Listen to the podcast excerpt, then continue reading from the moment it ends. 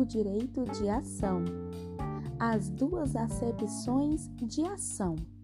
A palavra ação pode ser usada em duas acepções diferentes, como o direito de acesso à justiça, ação em sentido amplo, é o direito subjetivo de acesso à justiça, o direito de obter do Poder Judiciário uma resposta, qualquer que ela seja, a todas as pretensões que lhe forem dirigidas. Esse é um direito incondicionado. E ação em sentido estrito. A palavra ação pode ser usada em outro sentido mais específico e que interessa mais de perto ao processo civil.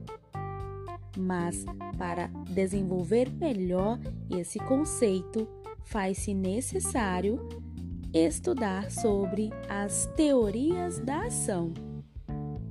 Teoria concretista. De início, havia as chamadas teorias concretistas da ação, que não a conseguiam distinguir com clareza do direito material a ela subjacente eram aquelas que condicionavam a existência do direito de ação à do próprio direito material. Só tinha ação quem, ao final, tivesse razão. Se ao final a sentença fosse de improcedência ou de extinção sem resolução de mérito, não teria havido ação em sentido estrito. Teorias abstratistas puras. Para os seus defensores, havia ação em sentido estrito, independentemente do tipo de resposta dada pelo judiciário, fosse a sentença de procedência, improcedência ou extinção sem resolução de mérito. Para essa corrente, não havia diferença entre a ação em sentido amplo e a ação em sentido estrito, entre a ação em sentido estrito e o direito de acesso à justiça, garantido constitucionalmente. Confundia a ação em sentido estrito com a garantia de acesso à justiça. Já a teoria abstratista eclética, o mérito, o direito de ação como direito a uma resposta de mérito.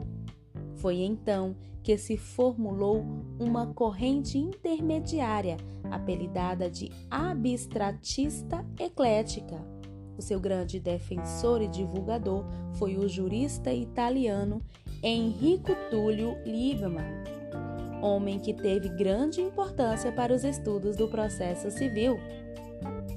Ora, o mérito em processo civil, ela é empregada como sinônimo da pretensão inicial, daquilo que o autor pede, postula. Quando se diz que o juiz extinguiu o processo sem resolução de mérito, informa-se que ele pôs fim ao processo sem examinar o pedido.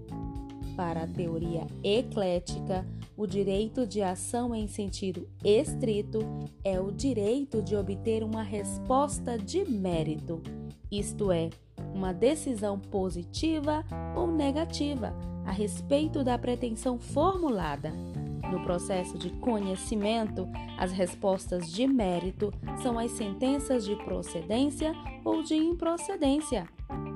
Tanto uma quanto a outra examinam a pretensão inicial, a primeira em sentido positivo e a segunda em sentido negativo. A teoria eclética não é concretista, mas abstratista, porque não condiciona a existência da ação à do direito material sustentado pelo autor. Ele terá direito de ação, mesmo que se verifique ao final que não tinha razão, nem era titular do direito alegado. Terá havido exercício do direito de ação mesmo quando a sentença for de improcedência, quando o juiz entender que a razão não estava com o postulante. Daí o caráter abstrato da ação para essa teoria. Mas como ela não se conforma com qualquer resposta exigindo que seja de mérito, alguns a apelidaram abstratista eclética. O direito de ação surge como direito a uma resposta de mérito. Thank you.